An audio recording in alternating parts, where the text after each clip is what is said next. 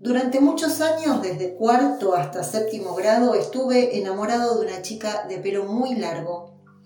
Se llamaba Silvina y se sentaba siempre en la primera fila de bancos, lo más cerca posible del pizarrón, porque era un poco corta de vista. No era la chica más inteligente del curso ni la más aplicada.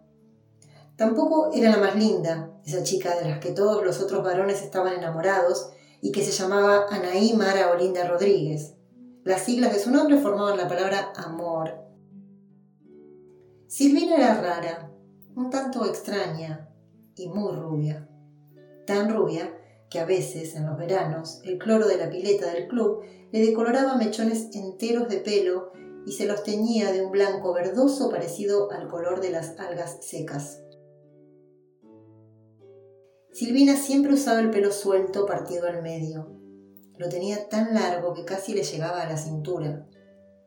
Las mañanas de viento lo llevaba recogido, pero el resto del tiempo su cabellera caía lisa sobre sus hombros y terminaba con un corte neto a la altura del cinto del guardapolvo, como si para guiar la tijera la peluquera que lo emparejaba hubiera usado una regla.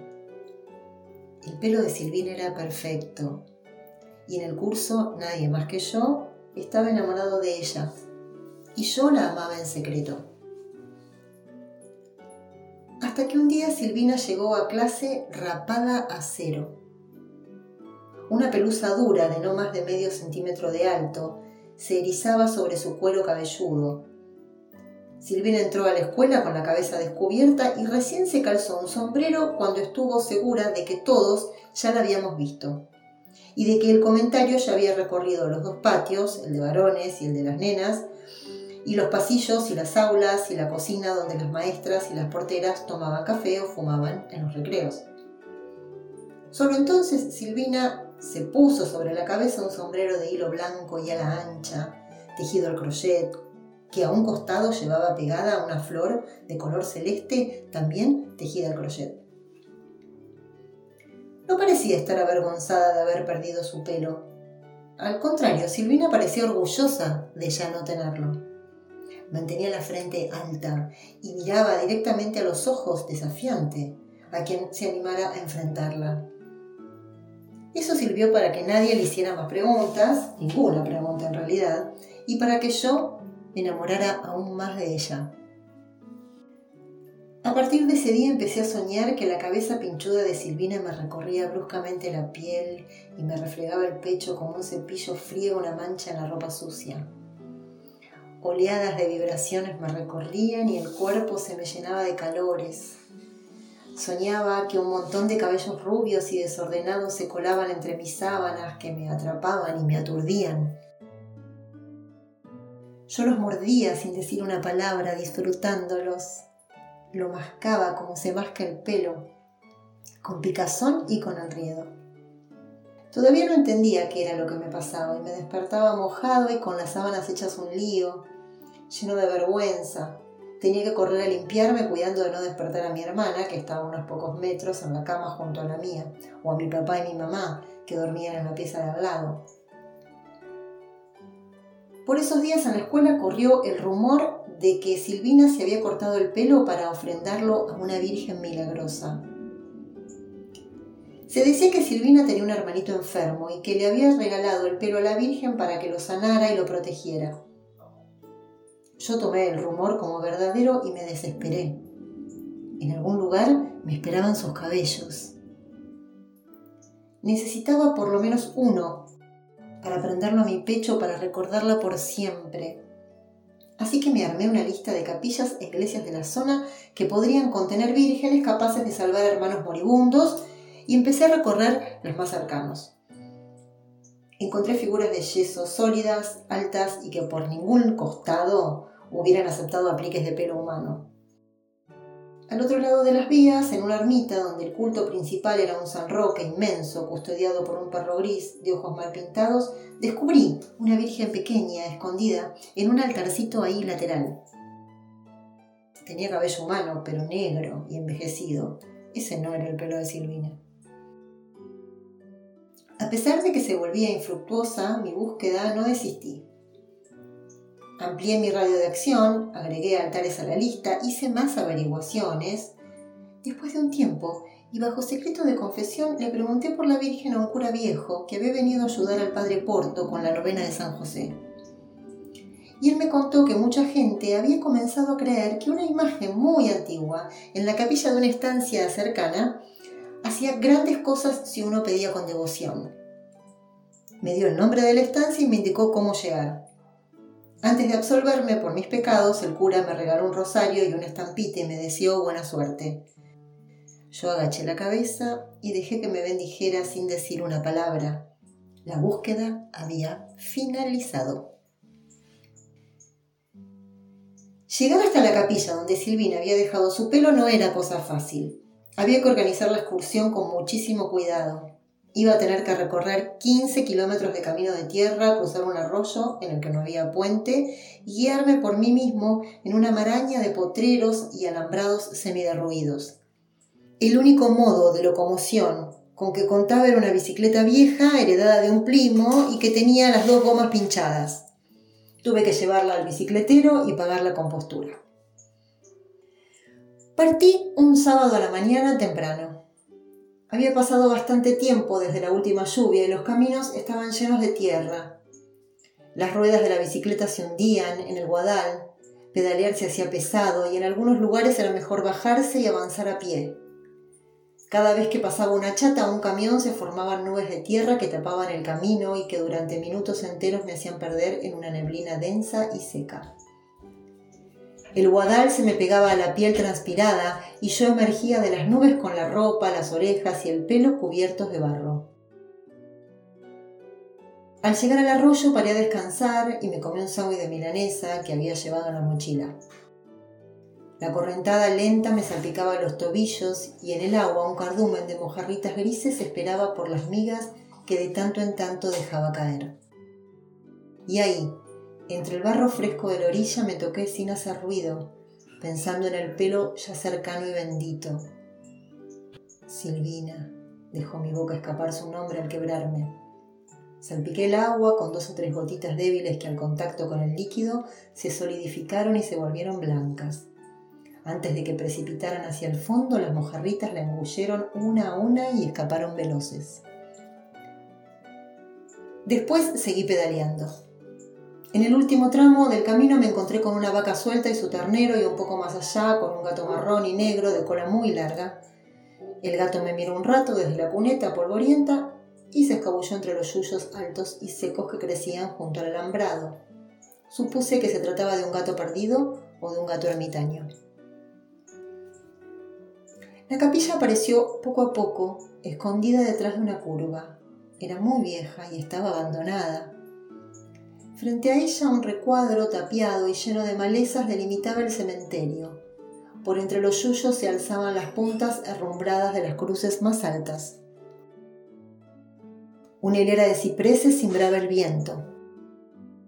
Uno o dos se habían secado y otro, partido por la mitad, seguía creciendo inclinado sobre un panteón.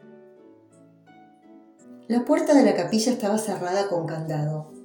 Justo al lado de la cerradura, metido en un folio transparente pegado a la madera con chinches, un papel informaba que las misas eran domingo de por medio a la una de la tarde.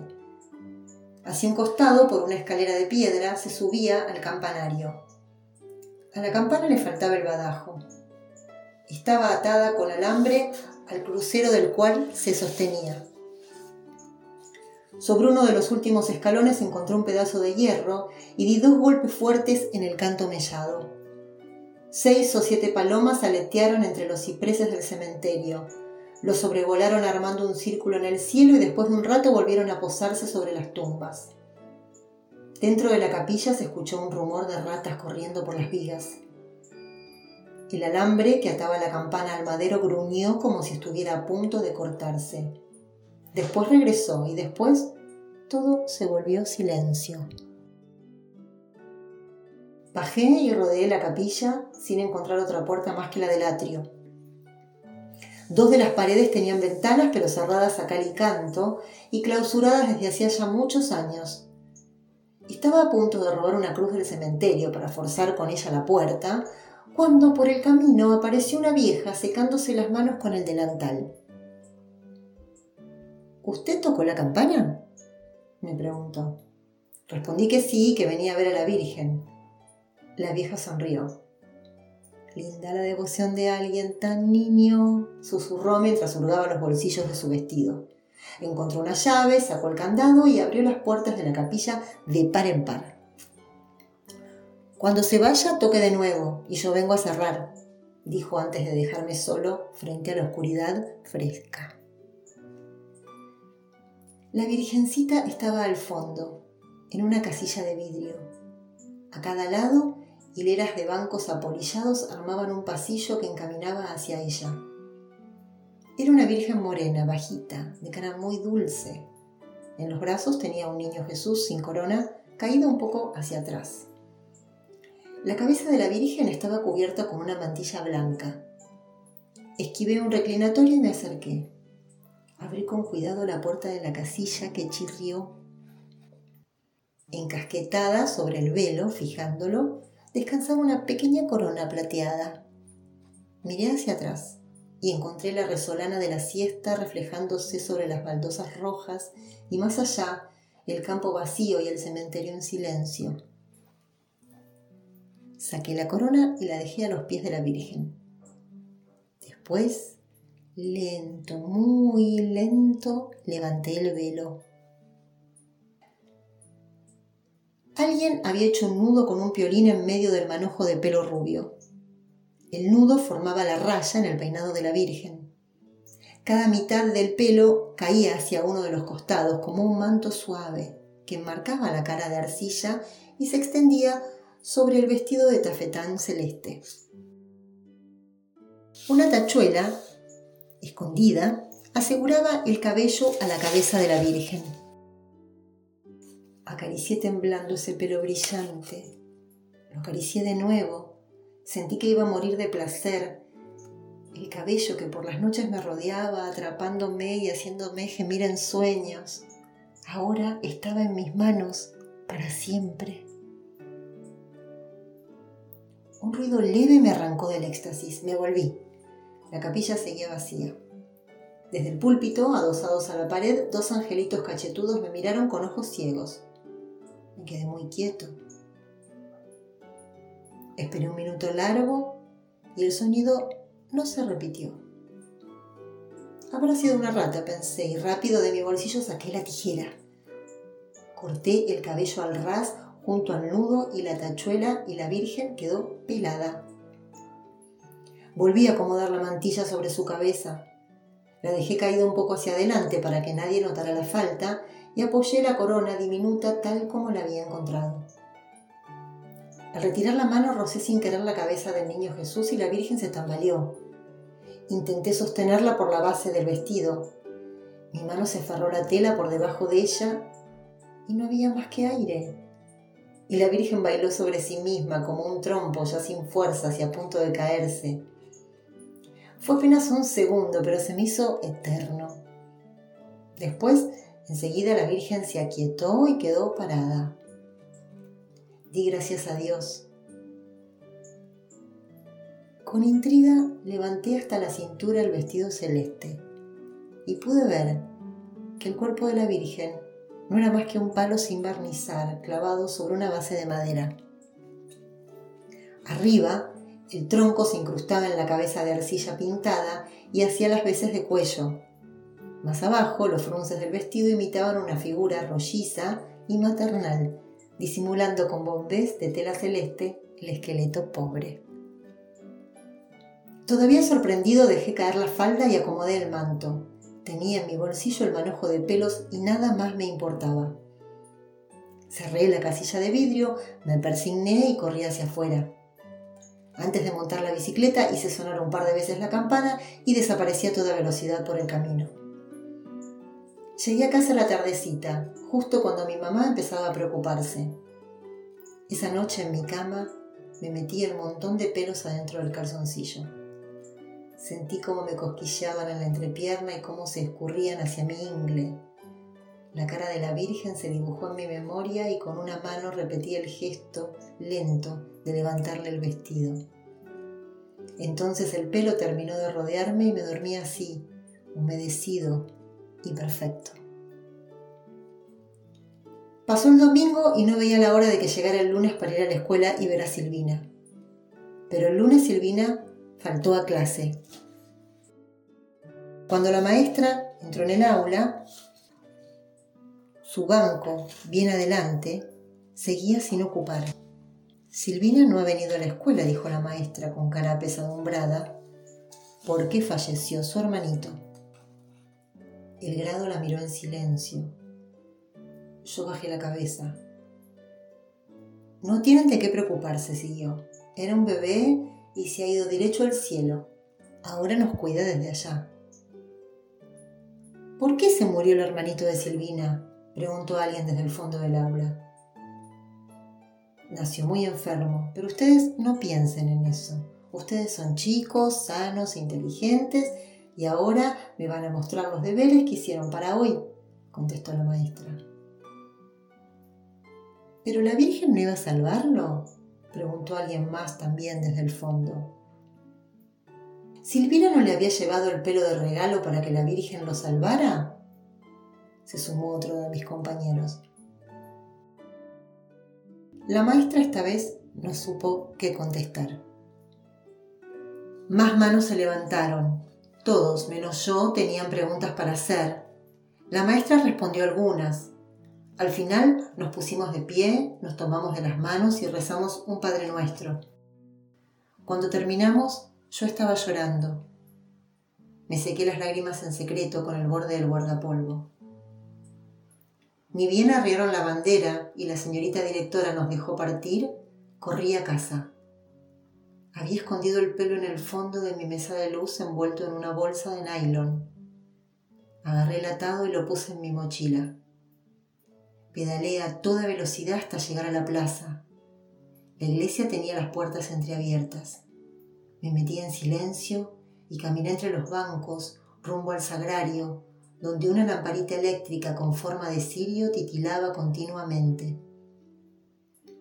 A un costado, en un altar lateral, había una virgen de manto blanco y dorado.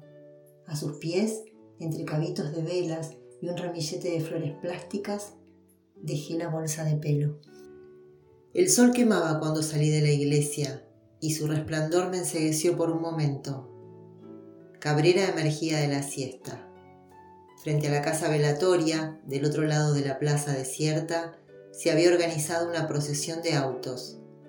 La encabezaba un coche largo que cargaba un cajoncito rodeado de coronas y palmas.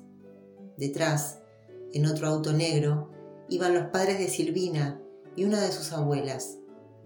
Más autos, camionetas y un rastrojero los seguían en fila india. La caravana rodeó lentamente la plaza. Al pasar frente a mí, pude entrever detrás del vidrio del segundo de los coches la cara de Silvina. No lloraba. Miraba hacia adelante con ojos duros. Parecía enojada. Yo no supe qué hacer y levanté la mano para saludarla. Ella no me vio y el cortejo siguió de largo, camino al cementerio.